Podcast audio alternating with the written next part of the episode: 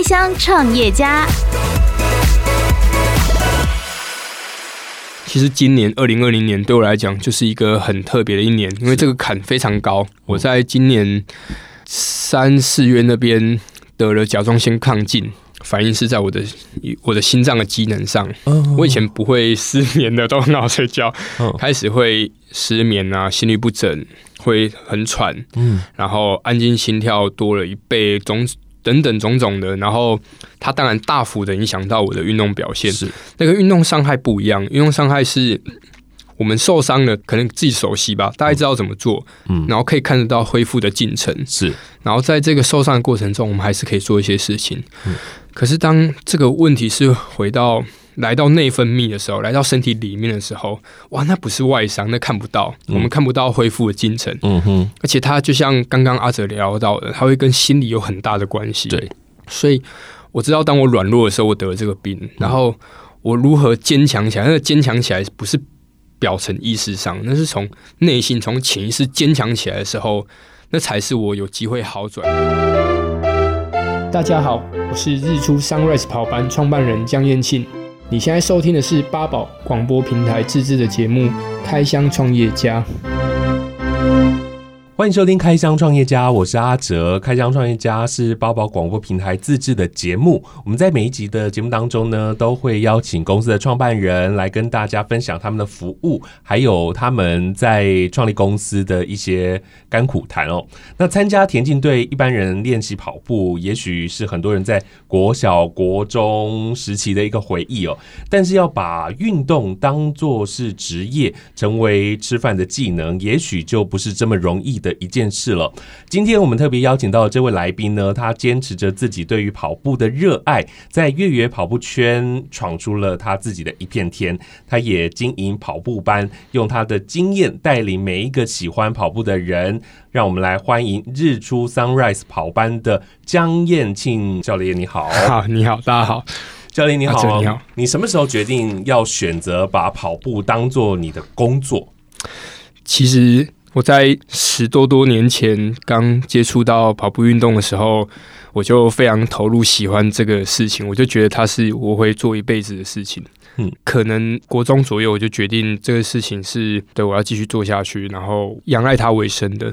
嗯，是我觉得仰赖运动为生，我们从小的观念就是它是一个非常辛苦的一件事情。没错，这个跑步的运动给你带来的。魅力是什么？为什么你要把它当做你的一生职业？我觉得最大的是呃成就感诶、欸。我们一般人，或是应该说我自己啦，在生活的过程中，能够有感受到投入跟付出是成正比，或者是它是付出能够有更多的那种回报的那种感受，相对于那个事情是很少的。但是运动这件事情是这样子的，嗯、就是呃，你投入多少，它会很诚实的回馈你多少，甚至你会多。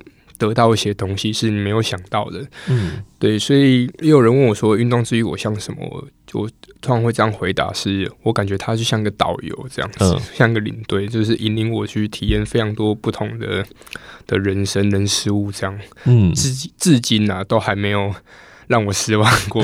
嗯、可是，在这个过程当中，确实有很多地方是非常辛苦的吧？我觉得各行各业都一样啦。嗯，但这件事情是我喜欢。所以我我倒不觉得那个，我觉得那个辛苦是，那是一一一定得这样子，那就是一个过程。那我倒不觉得那个是一件会让我不喜欢的事情。嗯，所以你你自己开始接触跑步，然后你这样子一直跑跑了十多年啊，那你在什么时候开始觉得，嗯，就是应该是说你什么时候身份变成了教练？哦，呃，这也是很有意思的是我在大学的时候。其实我一直以来都不是就读体育相关科系，嗯，还有我大学是，我大学念台中的国立勤益科技大学，我念的是冷冻空调，嗯，也是念工科 这样，对对对。但是我一直就是在从事这个运动，我也是觉得我好像就是我就是运动员这样，嗯。啊，我在大学的时候参加了中部，当时候是台湾最大的一个一个长跑协会，嗯。啊，对我是里面的选手，所以呃。那个呃协会他们 support 我们出去比赛，帮我们缴报名费，然后支持我们，我们就会有一个回馈的心，所以那时候开始就在协会里面当义务的教练，这样。嗯，对，那其实就是因为这个服务，所以啊、呃，让自己从运动员的身份上多了一个教练的身份，嗯、然后也觉得，哎、欸，其实透过这个这个自己喜欢的事情跟。呃，跟大家交流是一件蛮开心的事情。嗯，然后出社会之后，就意外接到了跑步教练的工作，嗯、在华硕是对，然后就开始开启了后续的职业教练的的生涯。这样，所以在大学的时候就开始有用跑步来赚钱了。那时候不能讲赚钱，可是服务嘛，嗯、就是啊、呃，协会。支赞助我们，支持我们，啊我们回馈协会，大概就是这样子。嗯，也是那个时候就开始一直拿奖。对，我其实我的运动员生涯开窍也是在大学，所以我在大学之后才开始陆陆续续有获奖，然后在业界稍微有些一些一些位置这样子。教练，你现在家里有你有算过你有几个奖牌奖杯？哦，那个难算了，难算 了就 堆一堆这样的，大大小小。因为在今年初哦，你创立了这个跑步班嘛，嗯，那为什么会有这样契机？因为其实也那么累积了那么多年了，这样的经验，在今年才决定要自己经营一个跑步班。好，我想有几个原因啊，最重要的就是呃，我想要开始啊、呃、累积属于自己的东西了，因为以往我们啊。呃努力的帮品牌帮企，就是在企业不能说帮啦，就是说我我们是在其他单位上服务的。那、嗯、当然我们也很，当然是很认真、尽心尽力在做这件事情，因为出去也是代表自己嘛。但是啊、呃，总是想要弄一个属于自己的 brand、自己的品牌。嗯，对，所以这是一个最重要的契机，决定要让我自己出来，但也舍弃掉了一些。一些其他的机会，但是我决定从从、嗯、自己开始，然后去做一个属于自己风格的事情，是，所以才创立日出 Sunrise 这一个品牌，跟我的跟我的老师。嗯哼哼，我想在这几年，我们都知道大家都非常风靡跑步嘛，嗯、你们要创立一个属于自己的跑步班，它一定要有不一样的地方，从训练到你们的特色是什么呢？嗯，我觉得主要有三个部分啊，第一个部分是。呃，也是我觉得我们比较有机会的部分是，呃，我在大概十一二年前接触了越野运动、大自然运动。嗯、那呃那时候还没什么人在在玩，也没什么在推广这样子。然后我们那时候我自己就觉得那是一个很很棒的事情，很棒的运动，嗯、所以呃一一我就一直在在从事这方面的大自然运动的推广。所以日出 Sunrise 这个品牌。日出嘛，大自然，对，这是一个我们有优势的地方，是我们很擅长，也很喜欢，很热爱带大家在体验大自然跑步这个区块，是我们在这个这个品牌在做的事情，是其他跑步班是没有的，因为它不是一个呃亚奥运的正式项目，现在不是，以前曾经有，但是所以说国内的跑步跑步选手、跑步教练是呃。不擅长，也对这一块是陌生的，嗯、但我们很熟悉。这是第一个部分，是能够在市场上有一些区隔。这样，那第二部分当然就稍早前有聊到，这个品牌是由我跟我老师商老师，我们两个一起来创作。那他其实不是，嗯、他不是体育人。哦、我觉得这样的结合是能够弥补到很多我本身的不足的，以及我看到大部分。专心投入，常年专心投入在运动这件事情上的运动员所不足的。嗯、其实我们生活真的相对单纯，嗯、然后少了很多应该要被接受到的刺激。嗯，对。那呃，我的另外一位伙伴弥补了我很多这个区块，所以我觉得在这个在这个经营上，让我更有信心。嗯，嗯，对。但最后的部分就是 我们很认真嘛，然后其实。一直在我们也没有，就今年啊，其实也是草草创立，很多事情也不足，不是很完善，真的很不完善。对，没有，还没有自己的的一个公开的粉丝专业平台，什么都都都没有，都是靠我自己，就自己本身的那个社群平台在在分享这些事情。但是能够有这些学生，我觉得是呃，我们真的很用心，在每每一次跟。学生的互动上，真的，嗯哼，所以刚刚你提到的这个越野跑步哦，对你们来讲是你们的一个很特别的地方。是，那会不会在这个招收学员的时候，它会是一个门槛呢？其实不会的，因为我们在越野运动的之路是自然而然发生的。嗯，主要我们还是以跑步为主，大家进来是学习跑步。当然，有一些有一些学员是因为在其他地方听过我在越野运动上过去的一些一些成绩这样子，那他们也想学习越野运动而进来的，但是少众。那大部分跑者进来之后，我们会自然而然的去加挂越野课。嗯，那大家有兴趣就来体验看看。我们的专场就是让大家第一次体验就爱上大自然运动。这不这样讲起来好像有点臭屁，但是啊、呃，我们真的很用心在规划这个部分。嗯，嗯哼哼，这是我们的专长。越野这两个字确实是不一样。然后我们、嗯。的想象就是环境不一样，而且环境会差异很大啊。嗯，那这个部分你可不可以说明一下它的差异性在哪里啊？好，昨天我也才跟学员分享到这件事情，就是越野这两个字听起来好像很难。嗯、嘿，大自然运动听起来就比较不难，其实它是大自然运动。如果它是一样的东西，但是如果你觉得它很辛苦，那你就用后者吧。那顾名思义，它就是在大自然去。去从事就是你很自然会用双脚前进的运动，它不见得是跑，有可能是走。其实越野跑运动虽然有个跑字，但其实中间走路的成分本来也是很多，走路也是越野跑很重要的一个策略。那 anyway，反正越总是你来到大自然，然后你可以不拘束在一定用是用徒步的方式前进。我觉得你只要能够。嗯，很享受，想跑就跑，想走就走，很自然的在大自然间挥洒，那就是越野跑，那也是我们想要跟大家分享的事情。是那台湾的大自然，尤其在北部是非常集中，然后呃很棒的，交通很方便，嗯、然后有很多的美景、人文、历史、地理的内涵在北部地区这个这个土地上，所以其实我们大部分的越野课也都是在。北部其实就探索不完的，是。那刚刚讲到两个字，就是探索。我们其实一直在做的就是带领大家去探索，嗯，这一块土地是。哦，我们最很常很常带大家去的就是军舰岩，在北投那边。哦。是我第一次去也是惊觉惊为天人，嗯、就觉得哇，离阳明大学就这么近，离捷运站这么近的地方有竟然有这样的地方。嗯，那其实它里面有很多的小径，都可以去探索到这个地方过去的一些历史背景，都会很有意思。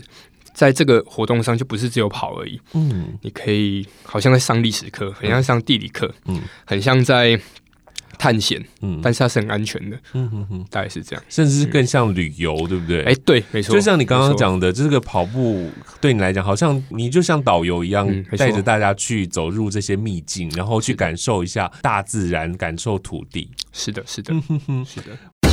八宝 B A A B A O 免费提供制作人各式服务，现在就成为八宝制作人，打造个人品牌。年初这个 Sunrise 跑班啊才成立，然后你又说很多的东西都自己搞，就今年又碰到了疫情，嗯，这件事情对你们来讲会不会影响很大？因为有很多的比赛都取消了。对，开始我觉得有，但是影响真的不大，因为如果你喜欢。跑步运动，它会成为你生活的一部分，你还是会跑，即便有疫情，嗯，就所以说，我觉得影响不大啦。通常就是在一开始前期，因为一期我们是十二周三个月，嗯，第一期稍微有点影响，可是后面我觉得是。是完全没有影响，甚至可能还更好。是，嗯，所以现在就你的观察，你你你的学员啊，他们都是什么样的身份啊？然后他们是学生多、上班族多，还是退休族多？他享受这样的大自然，还是他享受跑步呢？还是追求比赛？好，好，这个也这个问题也很有意思。我觉得阿哲你很厉害，你都问到重点了。我之前在跟一些朋友聊说，哎、欸，我觉得每个教练的那个。学员那个样子都不太一样，是，就是好像那种吸引力法则，就是什么样的教练就会把什么样的学生留下来。嗯、所以我常常就跟那个跟我们另外一位伙伴聊说啊，我好羡慕那个某某教练，他们底下都是正妹，然后我我们这边呢，大家都是中规中矩这样子，然后就很认真的一群人啊。我这边的伙伴就是都是社会人士，嗯、来自各行各业，学生。嗯，哎，好像好像还没有，嗯、曾经有一个啦，嗯、但是那个比例非常少，大部分都是社会人士，然后年龄层也都是在呃四十到五十岁之间，嗯嗯嗯，呃，女生还居多，是。对 对，然后啊、呃，大家都是想要学，真的想要学习，所以来到这边。嗯、我们这边比较特别，是每一次的课程，我都会努力的、努力的，希望是不是希望一定要达到一个目标，就是我们课程是几乎是不重复的，嗯、然后每一堂课一定要。教授给大家新的知识，嗯，是 technology 是知识，而不是只有在跑步而已。嗯，所以这边是真的来上课的。嗯、但如果对啊，如果你不喜欢，当然就就就就会离开。但是这样听起来是特别严格吗？嗯？其实不是严格，是我觉得那个严格是对自己的要求，就我自己的要求是。嗯呃，我我希望每一次上课是能够带给大家东西的，嗯，希望大家都是来收获的，而不是来玩的，而不是只有来运动啦，嗯、不是只有来跑步，只要来跑步，现在很多这种书籍啊、文章，其实现在资资讯爆炸，你很容易就可以得到你想要拿到的知识，你就可以去做了。但是教练的价值在现在，就是啊、呃，我们是有吸收很多的知识，并且在。过去的经验上，以及怎么去淘汰，把组织成是有逻辑的，以及比较能够准确的去解决到呃同学们的的困难，就是我觉得这是我们的价值。所以在这个课程上，我们就是努力要去发挥这些这些部分，这样子。是你跑步了这么多年哦，有没有一次的比赛或者练习让你特别难忘的，或者是你接触到的一些人是让你特别记忆深刻的？好，赛事跟人各回答一个。赛事当然有，of course。其实我我是一个念旧的人，所以每几乎每一场比赛我都会大概记得那个轮廓。那当然会有一些比较印象深刻的。那最深刻的其实是在国外啦，其实就是在大陆。那时候在呃十年前，二零一零年的时候，到四川省的，反正重庆市武隆县，在武隆是武隆。那个地方它是一个一个山城，都是山，嗯、它海拔大概两千吧。嗯，我们在一个叫仙女山的山上比赛，比多日赛，那时候比五天的比赛。那个比赛是一个冒险赛。什么是冒险赛呢？冒险赛有三个主轴，就是 Adventure Race，它有三个主轴，一个是越野跑，一个是登山车，一个是划独木舟。嗯，然后它主要以这个三个项目去跨越。当地的大自然，嗯，每天所体验到的路线都不一样，一天大概都要比个六到十个小时，嗯、是一个非常长距离的耐力赛，而且是竞争非常激烈。那时候那个比赛是呃全世界奖金最高的赛事，所以大部分都是职业队，嗯，对，那是一个团体赛，是。一队里面有四个人，三男一女，嗯，所以当时我们台湾台湾组队过去。舞龙比赛都是精英，就包含我其中一个在内，都是 当时的佼佼者。我在比赛前三天练习登山车的时候摔伤哦，嗯，然后手指去插到石头，因为它是在高山上嘛，海拔大概两千，那个都是页岩，都是比较尖锐的，是所以我刚好去插到我的食指，然后食指就。开掉了，就看到指骨这样，看到骨头这样。比赛前三天，对，比赛前三天，然后全身都是伤，这样。后来才知道手腕其实有点骨裂，嗯，对，然后就反正一番折腾之后，我还是决定下场比赛。嗯，对对对，就是其实，在那个状况之下，内心是很挣扎的。对，除了我挣扎之外，队友很挣扎，他们鼓励我，不要让你上？对，鼓励我不是，然后不鼓励我，好像怪怪的。就是反正我们后来。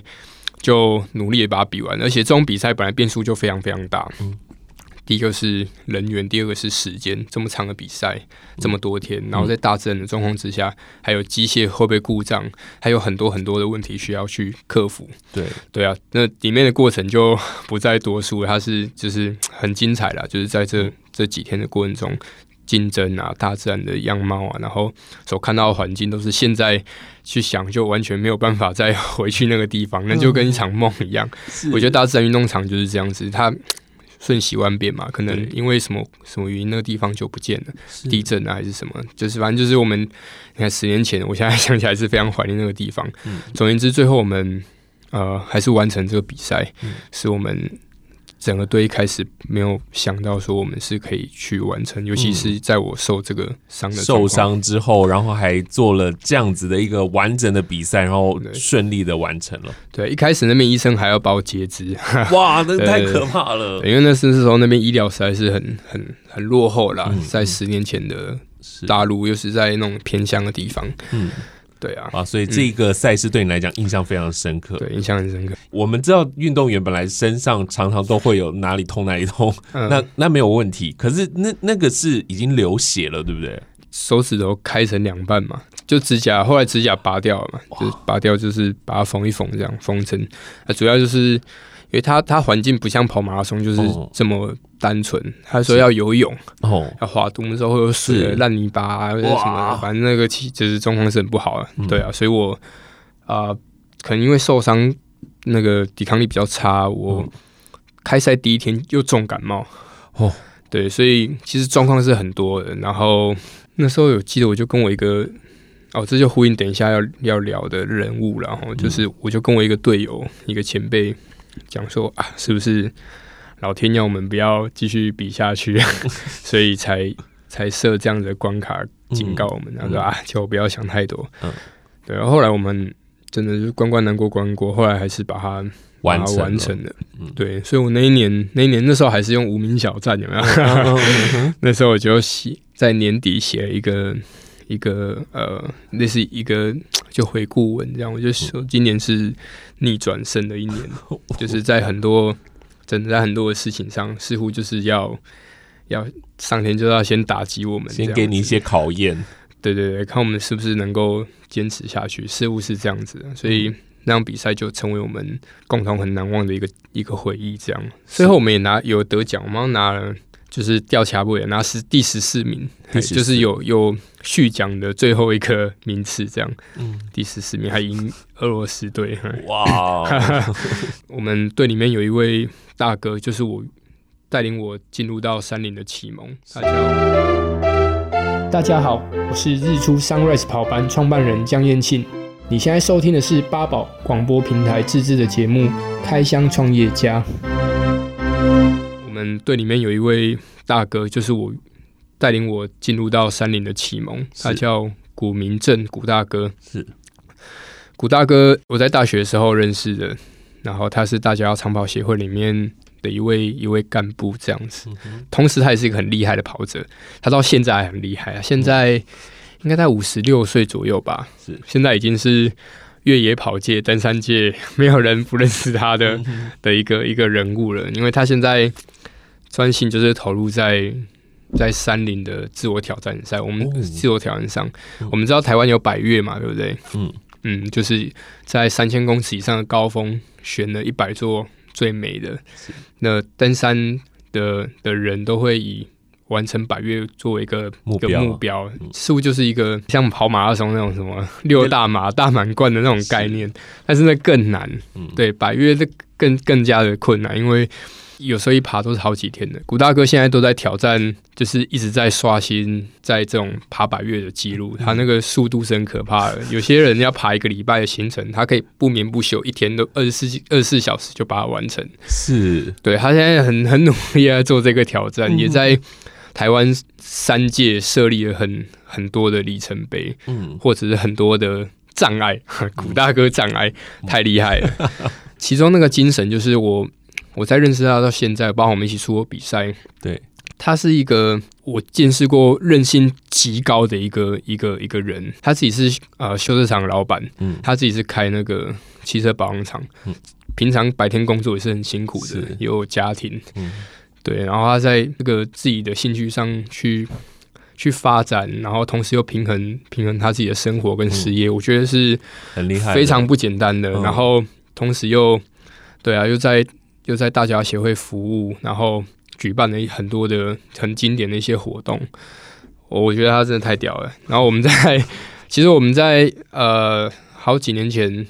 七年前，我们有一起创业，嗯，那是我第一个人生第一个创业，嗯哼，我们那时候弄了一个叫古城流冒险运动公司，是。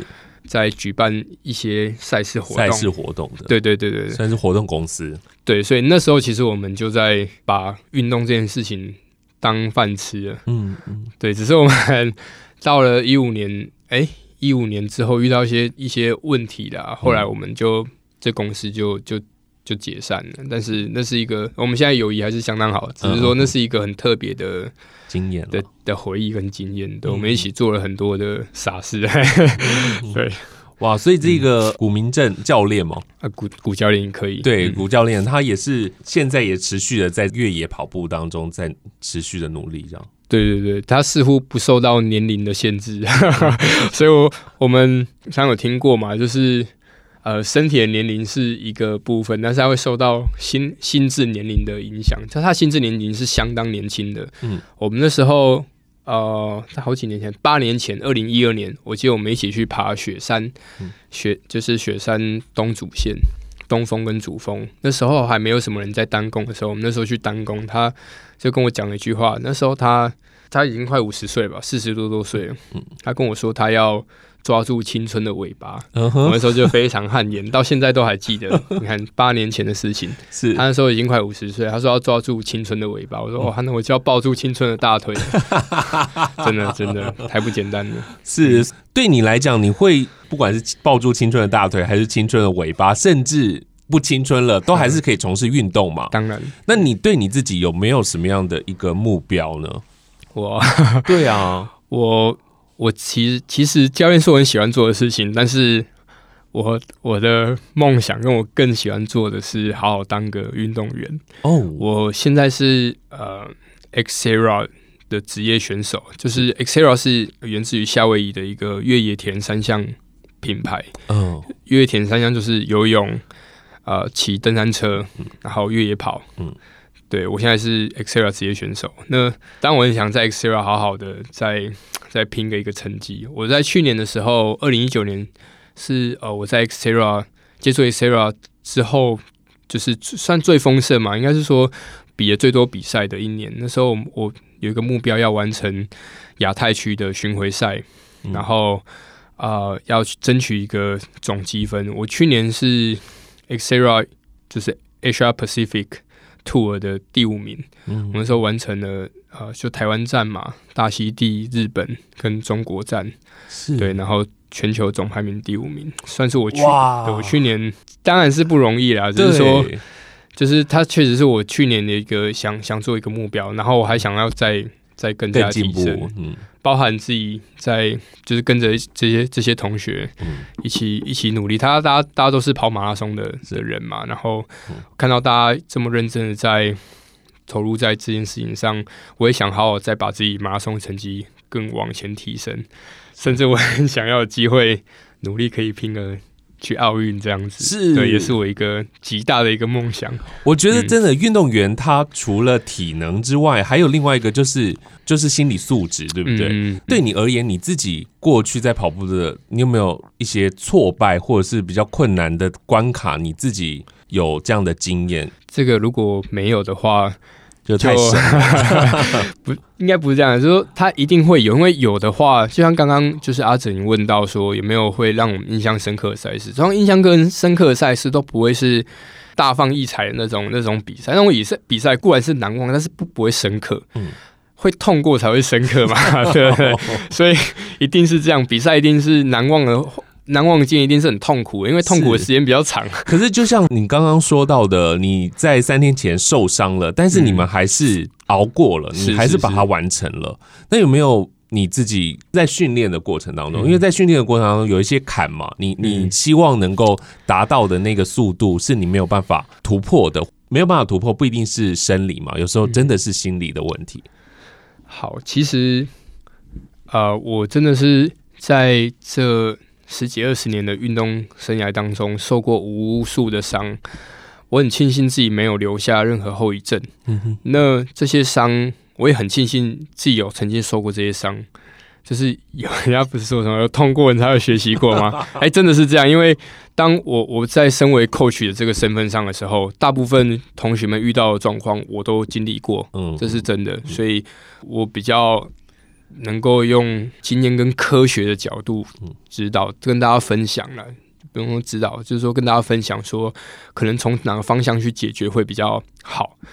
那至于我来讲，其实今年二零二零年对我来讲就是一个很特别的一年，因为这个坎非常高。我在今年三四月那边得了甲状腺亢进，其实那就是一种社会病啊，压力。对，但是压力不是来自于工作上，不是因为创业的关系，不是不是，但是反正就是一些家家庭的因素了，就得了就甲状腺亢进。然后然后亢进之后，其实他一开始。反应是在我的我的心脏的机能上。我以前不会失眠的，都很好睡觉。开始会失眠啊，心律不整，会很喘。然后安静心跳多了一倍，种等等种种的。然后它当然大幅的影响到我的运动表现。是那个运动伤害不一样，运动伤害是我们受伤了，大概可以。可能自己熟悉吧，大概知道怎么做，嗯，然后可以看得到恢复的进程，是。然后在这个受伤的过程中，我们还是可以做一些事情。嗯，可是当这个问题是回到来到内分泌的时候，来到身体里面的时候，哇，那不是外伤，那看不到，嗯，我们看不到恢复的进程。嗯哼，而且它就像刚刚阿哲聊到的，它会跟心理有很大的关系。对，所以我知道，当我软弱的时候，我得了这个病，然后我如何坚强起来？那个坚强起来不是。表层意识上，那是从内心、从潜意识坚强起来的时候，那才是我有机会好转的那个 timing。所以那那个在考验我的，不是在训练上的。嗯，所以我觉得今年对我来讲非常考验。但我现在我很高兴，我现在好好了很多很多。我虽然很久没有回诊去再去再去抽血去量那个指数，但是透过我自己身体的状况，嗯，呃，我们上礼拜一起跟同学跑了台北马，是就上礼拜发生的事情而已。台北马啊，我终于再回到了一个我我看得到，觉得说在现阶段是理想的成绩，我非常高兴。它对我来讲就是一个比健康检查还要来的能够那个强心针是更强更强那个强心针的一个一件事情了。是没有比这个我跑到理想的成绩还要来的对我更有更有注意，更 push 我，能够给更给我信心的一件事情了。嗯哼哼，那身体真的是完全无恙了。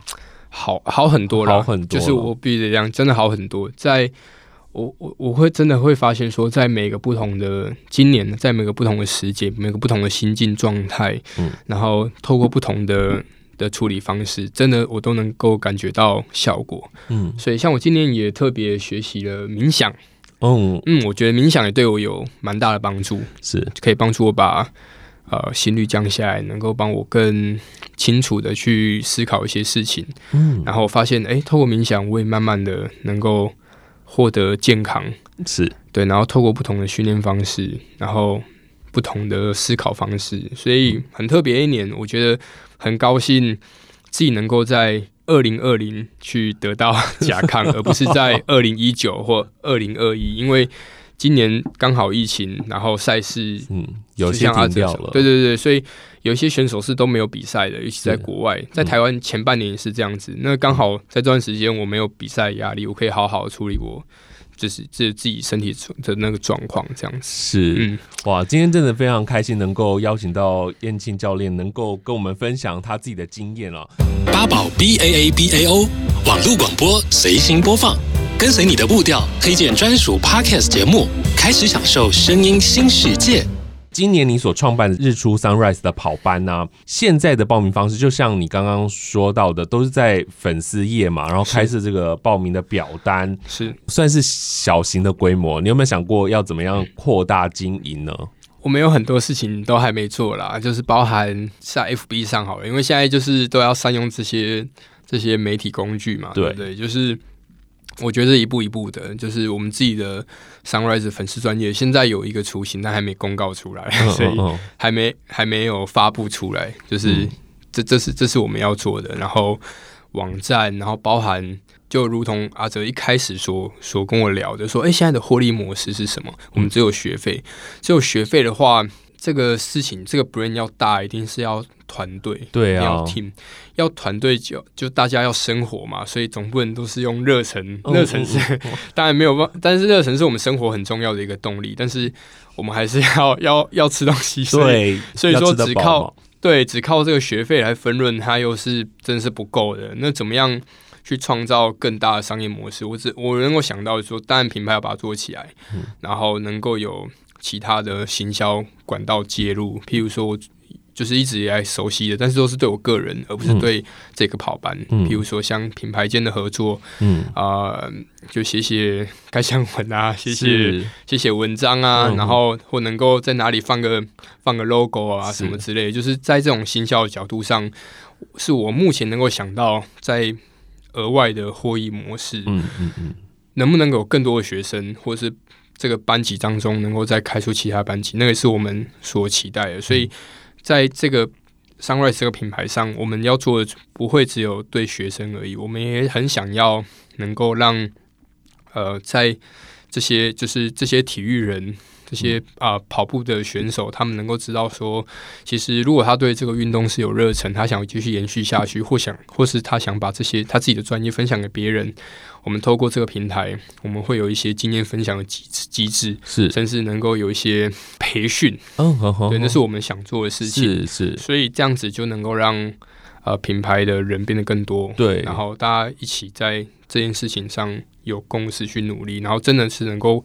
更多的帮助到别人，我们常我常常脑中有个画面，就是呃，我们不是到医院，医院如果说这个病患要开刀的话，医生都要开开会嘛？对，对我们 我很希望我脑中有画面，说我们也可以做到这样子，是能够大家一起集思广益去帮助每一个每一个人每一个人，是是是是。嗯。哇，所以现在真的还是刚开始了，还需要很多的努力，然后也希望真的能够把这个跑班做起来，然后更多的人来赞助。我看到你在一开始的设，除了帮你的学员之外，你还要帮公益团体。对，这是我们另外一位伙伴，就桑尼老师他的他的 idea 啦，因为他、嗯、呃，因为地缘关系，他在台东生活了蛮长时间。嗯，那我们知道东部都是原住民小朋友嘛，是。台湾原住民有很棒的运动天赋，嗯，只是说在教育上、在环境上，他们相较于西部的人，还是有一些资源比较匮乏一些。对，以及在观念上嘛。哦、然后我们在在擅长的越野跑都是在山上啊，是对，那是都是在所谓的偏乡。嗯，反倒那是属于他们的他们的地方。对，所以他们本来就很适合来做这些事情。嗯、这是我们呃。创意双 Sunrise 这个品牌其中一个很想做的事情，所以我们才会 把这个基金给留下来，要来做这个事情。是对，我们是觉得越野运动、户外运动、大自然运动是真的能够帮助到这些孩子，让他们在他们的地方能够发挥。他们的所长及他们热爱的事情，嗯嗯，对啊，嗯、就是像那个什么赛德克巴莱，是是是，我觉得真的很棒，这样子，我觉得有这样的一个想法，然后就希望能够累积这个基金，然后能够把它做来公益使用哦。你跑步跑了这么多年了，那现在因为台湾的这个运动风气也是越来越好了，那你可不可以跟一些想要把运动转为置业的这些人，有没有一些鼓励的话呢？或者是有没有一些劝退的话？完全不会劝退，是是。好，这是我自己真的内心的话，就是呃。我作为一个不能说不是体育人的体育人士，我不是非科班的的人，我是一个爱体育的爱好者，我是一个跑步的爱好者，越野跑的爱好者。我发现我只要努力，真的，呃，你一直在这个运动上，在你喜欢的、热爱的事情上，你努力的去投入，然后让自己提升，提升到一个境界，你会你会看到原本没有看见的很多的事情。我想这样分享，就是好像我们本来在。云端底下，你是不晓得上面有阳光的，嗯，你得努力让自己冲破那个那个门槛，那个临界点，嗯，你才知道说啊，原来就是在云端之上是这样的美好，晴空万里，嗯，是长这个样子。这确实是这样子，因为在我自己的这大概十几二十年的运动生涯当中，前十年我就是在云端底下，我很努力的往上爬，但是身边周遭的人，包含甚至连教练都不觉得。运动这件事情是可以让你生活的，嗯、是可以当饭吃，是可以养活你自己，嗯、是有前途的。没有，真的。但是当我们到达一个程度之后，遇到人事物，看到东西不一样，你会知道说，并不是这样子的。嗯嗯嗯嗯，这真的是行行出状元。你只要有热忱，努力投入，一定会有人帮你。是真的，非常非常的棒诶，我很难想象，就是跑步好像。很简单的一件事情，但是它所衍生出来，真的可以有很多很多的学问，很多的美好哦。那如果呢，现在你只是出街跑步的人呢、啊，其实真的可以加入。江燕庆教练所开设的这个跑步班叫做日出 Sunrise，那你可以上网去搜寻一下。今天非常谢谢教练跟我们分享这么多，谢谢你，谢谢谢阿哲，谢谢大家。Podcast 首选平台八宝 B A A B A O，让你爆笑也让你感动，快到八宝发掘台湾最生动的声音。